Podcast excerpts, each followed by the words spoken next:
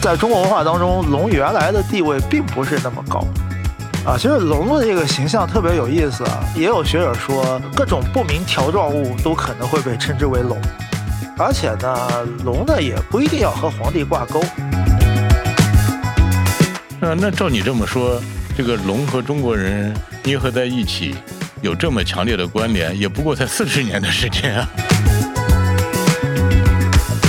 啊，其实我们很多以为很古的东西，其实都没有特别长的时间。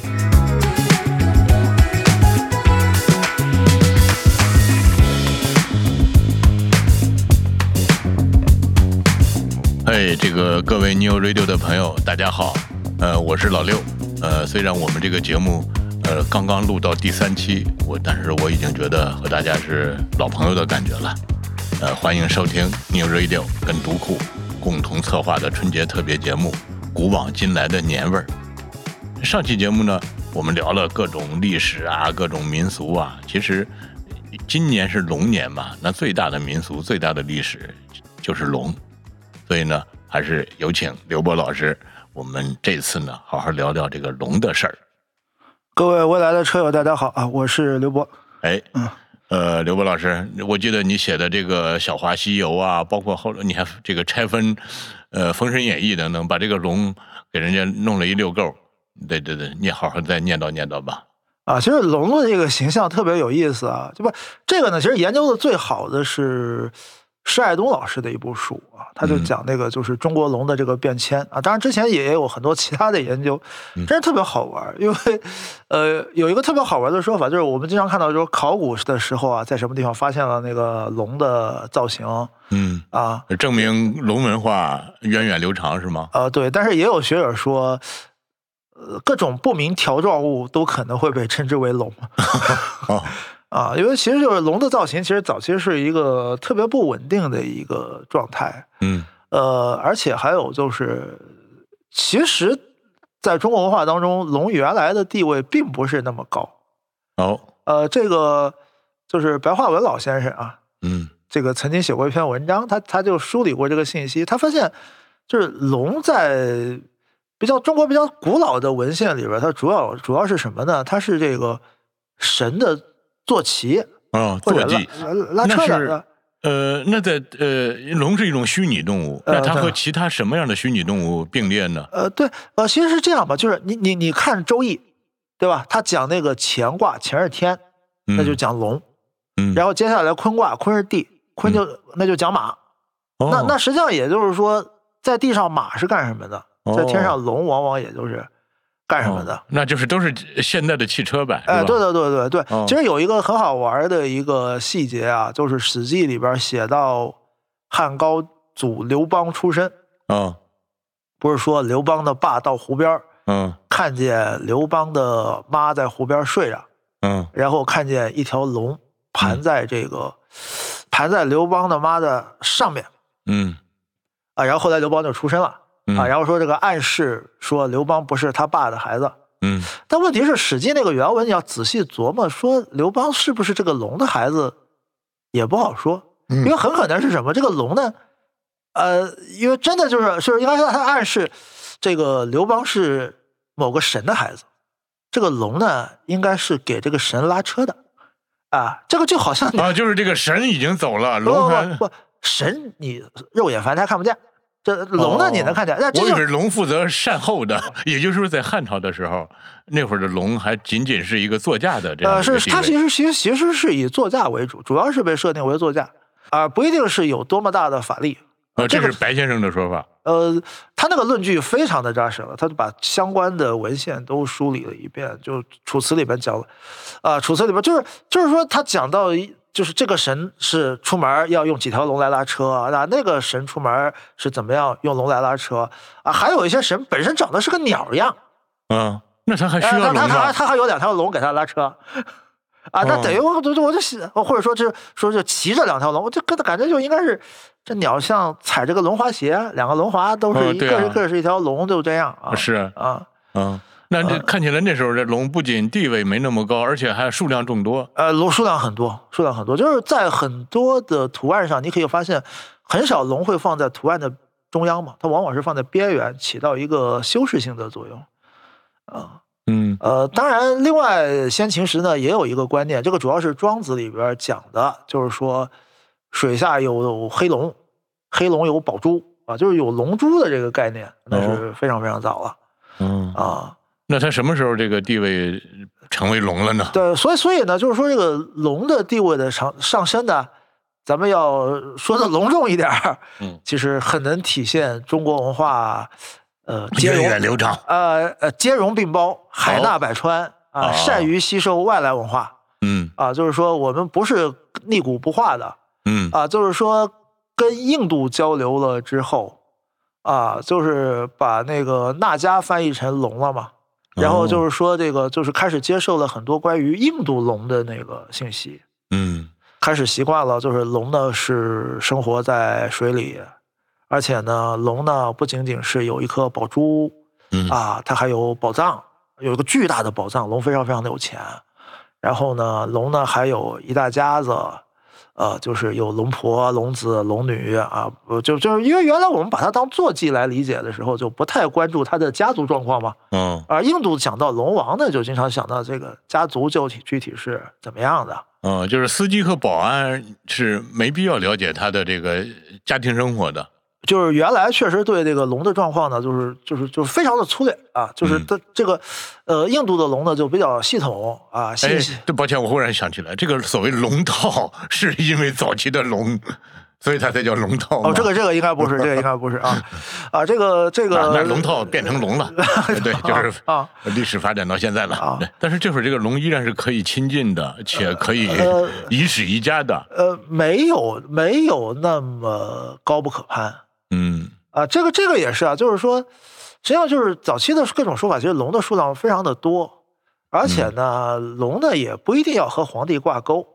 就是说它可以和皇帝挂钩，但是总体上来说是随意性是比较大的，哎，那您所说的可以和皇帝，那是什么意思呢？就是管皇帝叫真龙天子，对吧？哦，但是你不一定是说到龙就是在隐喻皇帝，你完全可以谈到其他各种乱七八糟的事情的时候，嗯啊，都都可以是说皇帝的。我像那个苏东坡有首诗嘛，叫“根到九泉无屈处，世间唯有折龙枝”。啊，当时就有人就去告他，跟皇帝告他说：“你这个是在污蔑皇帝。”折龙之，啊，就是说皇帝是天上的飞龙啊，嗯你不想寻求皇帝的理解，你关注地下的折龙，你这个算是什么意思啊？嗯还好皇上还是比较明白事儿，说这个和我有什么关系？他自己作诗而已。啊、哦啊，皇帝并不认为是冒犯了我，呃，跟对，我呃对，息息皇相就关皇的帝就就就是说，就是那个时候就是只有小人才会认定嗯龙只能指皇帝，哦，但相反，大家心心态比较开明的人，他反而都觉得就是龙可以谈很多话题。嗯嗯嗯，所以有的时候我们要说呀，这个元朝其实对中国的影响还是很大的，哦，就很多的东西反而是因为元朝皇帝的规定啊、才定型的。呃，就是元哦朝、虽然元朝统治了那么短的时间啊，，对对对，其实它有些东西它影响很深远，就是说，那个他下了一道忽必烈定的规矩，忽必烈，忽必烈定的规矩，只有皇帝的可以穿龙，啊，然后其他人不行了，哦，这时候就是龙成为皇帝专用啊，的，皇帝就专属了。但是但是咱们中国人还是很善于变通啊，嗯因为民间实在是禁不掉，所以后来就补充了一个规定啊，说这个只有五爪的才是龙，嗯就是那个爪子上长着五指的啊，啊五爪子才是龙，那四爪子叫蟒嘛。哦啊，对，我们现在在戏台上看那个蟒袍，蟒蟒袍，我们看它不是蟒蛇的样子呀，哦对吧？其实就是说它是龙的样子，但就比龙哦，就少、少一个配置的龙啊少一根爪子、啊哦，那个那个那个就就叫蟒了。哦，那么就是说，很多长得像龙的东西，就都可以宣称这不是龙啊，有点小区别。嗯另外，我很怀疑一句话，就是在这样一个背景下产生的，啊就是叫龙生九子。因为呢，一方面呢，这个皇上规定了啊，啊龙只能他一个人用，啊，龙只能他用；另外一嗯方面呢，也挡不住民间对龙的这个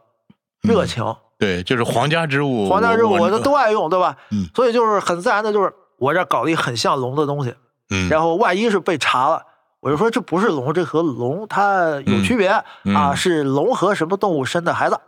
哦啊，对吧？所以就是出现了很多像龙，但是又被宣称不是龙的这个东西。嗯然后到明朝的皇，到明朝的时候，哎，我一时想不起来哪哪个皇帝了，就问有关部门啊，这个所谓龙身九子到底是哪九子啊？嗯当时那些官员应该也是被问傻了，皇上 问了这么一个问题，但是问题就是，皇上问了，你不能不给答案。啊他们当时应该其实就是现传了一个答案，啊，当然因为本身学问都很好，所以传出来这个答案呢就很漂亮嗯就，跟真的一样。啊，就很漂亮啊。于是就龙神九子啊，什么避案啊，什么避溪啊，就各种各样的都都说出来了。然后这说法一出来，老百姓也喜欢，嗯对吧？所以就是成了一个流传越来越广的说法。现在你一搜网上龙神龙神九子，那各种东西都出来嗯，啊。其实这个是一个，就是到了明朝才有的这么一个很晚的一个说法啊。哎，但是你看人家那会儿的自圆其说，到现在就变成一种权威的一种，呃，对，就是很多事情就是说通了，大家都信了说。着说着就啊，然后大家啊，呃，而且大家喜欢的东西，我们往往都希望它有很古老的渊源，嗯嗯，就会被说的越来越古啊。其实我们很多以为很古的东西，其实都没有特别长的时对间。啊，你看像你所说的这个龙这样的这种尊崇的地位，它也不过是近四五百年的历史，嗯，对啊，但是它这个四五百年就足以覆盖掉前头那个好几千年的。呃，人类遗忘的能力是很强大的，嗯人类发明记忆的能力也是很强大的，嗯，这就是被发明出来的一种技艺。这就是人。哦，那这个龙，呃，终于被我们这个定型为现在的这种人设，它大概会，那个其实还要更晚，它其实是和西方传教士有关啊，就是西方传教士到中国来，然后呢，他们很自然的就注意到啊，这个很多和皇家有关的器物上面都有龙的图案，嗯于是呢，他们就把这个这些图案呢就翻译成了 dragon 嘛，嗯呃，然后这个倒也说啊，就是西方人开始他也知道龙在中国是一个很美好的象征，嗯，他并没有因为 dragon 这个词在西方文化当中本身有多么负面的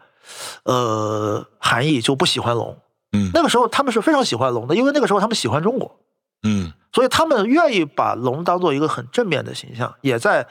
很多的这个自己的器物上加上这个龙的图案。哎，那时候他们认为这个呃中国的皇帝呃用有龙很多器物上有龙，是不是和他们西方的很多这种贵族有那个什么家族的徽章，那个是是是一码事儿呢？呃，对，这应该是很大程度上是由这个思维定式产生的。嗯，嗯再往后，其实在在那个时候，龙也只是中国皇帝的象征，不是中国人的象征。嗯呃，再往后，其实是要到美国排华的时候了嗯，好，啊、美国排华的时候了，因为那个时候，呃，随着西方对中国的恶意越来越大，对吧？这个这个，呃，龙的形象也越来越负面。嗯，然后当时他要这个把中国人赶走的时候，嗯啊、就是很自然的就拿一个很负面的龙的形象来象征所有的中国人嗯嗯啊、所以这个时候呃龙才终于和普通的中国人挂上钩了，哦。而且就是在一开始的时候是纯负面的，嗯但是再往后到第二次世界大战的时候，因为中国和美国是盟友嘛，所以在这个时候他已经习惯了用呃龙来象征中国了。我们又可以看到，在美国的杂志上出现了画的英朗俊伟俊美的中国人嗯和龙结合在一起，就开始出现了比较正面的。他也是不停的按照自己的需要在调整，这个龙也被赋予了不同的这种情。呃，不同不同的内涵啊。嗯然后这个在中国自身嘛，就是接受了西方的一个概念叫图腾，您得说一下这个图腾这个概念为什么是从西方接受过来的呢？它是印第安语，印第安它是语，印第安语。十九世纪人类学家摩尔根他最早使用了这么一个概念，嗯然后传入中国之后，这个中国人很很自然的就接受了这个概念嘛，哦包括也觉得就是说这个概念正好把中国古书当中一些神神叨叨的东西，呃，可以解释的合理。啊、比如说《史记》里边讲皇帝和蚩尤大战的时候，嗯啊，用了十八种猛兽，呃，那么有人就解释为那八种猛兽不是真的八种猛兽，而是以这八种猛兽为图腾的原始部落哎，这么听起来好像就很科学，哦，实际上并没有那就是什么熊家狼家那种啊，对，实际上并没有什么依据嗯啊。然后龙这个概念被当做中国人的图腾，闻一多先生的著作里边有讲，反正有一批学者是接受了这么一个观念，但其实也没有特别科学的论证。嗯，然后一直要到一九八三年的春晚，哦，这个《龙的传人》那首歌嗯嗯，啊，一下子打动了无数中国人的心。这个龙就被赋予了更多的情啊、感。对对，中国人就普遍都接受了龙是中华民族的象征啊那了。那照你这么说，这个龙和中国人捏合在一起，有这么强烈的关联，也不过才四十年的时间啊！呃，还没有，好像还没有春晚的历史长。哦，真是。哎，那你看，就是说龙成为跟我们中国人这么息息相关，它是一个不是说呃某一天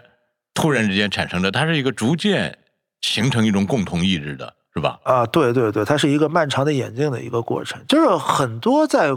过去它只是某个特定人群的象征的东西，后来就变成了呃全民族所有的人都接受的一个。那这个龙从皇帝专用变成现在谁都可以用，它是不是有一种逐渐平民化的这个过程呢？啊，对，因为因为劳动人民是国家的主人嘛，啊、和和古代皇帝一样啊。嗯，哎，那这个皇帝，呃，在龙和他关联在一起之前，就皇帝的图腾是什么呢？皇帝的衣服，皇帝礼服特别特别的复杂，那是一个要可以可以专门开个课去讲的一个东西。嗯他在不同的场合要穿不同的礼服，不同的礼服上有不同的图案，然后嗯要解释起来呢，它有那个象征就很很复杂，很复杂。但是龙肯定也很早就是其中之一。就是原来皇帝可能在这个场合下穿龙服，还在另外一个场合下穿不是龙的服装。那另外那个，我很好奇，还会有什么动物可以和它相提并论呢？啊，不一定不一定要是动物啊，它可以是日月，哦，可以是山河哦啊。我再问你一个问题啊，就是如果说呃，这个龙在中国是这种一个呃尊贵的或者正面的一个形象，那在西方又是一个负面的这种形象。那这个相互之间的这种影响，像你刚才所所说的，他们也有就是翻了几次身，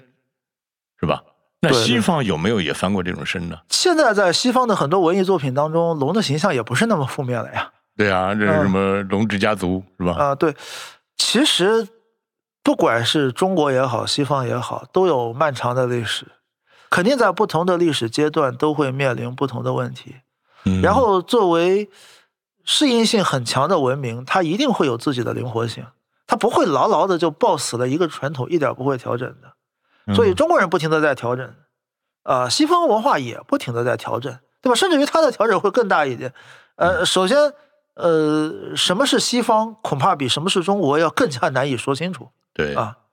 有的时候说不清，也就是生命力所在吧。呃，那看起来还真是这个，也只有这种神秘的东西，它才能够给我们带来这么多话题。那等龙年过去之后，一说到蛇年，好吗？这怎么可能只有蛇就能录一集节目呢？啊、也该有也有，是吧？该有也有。嗯，毕竟关于蛇的传说要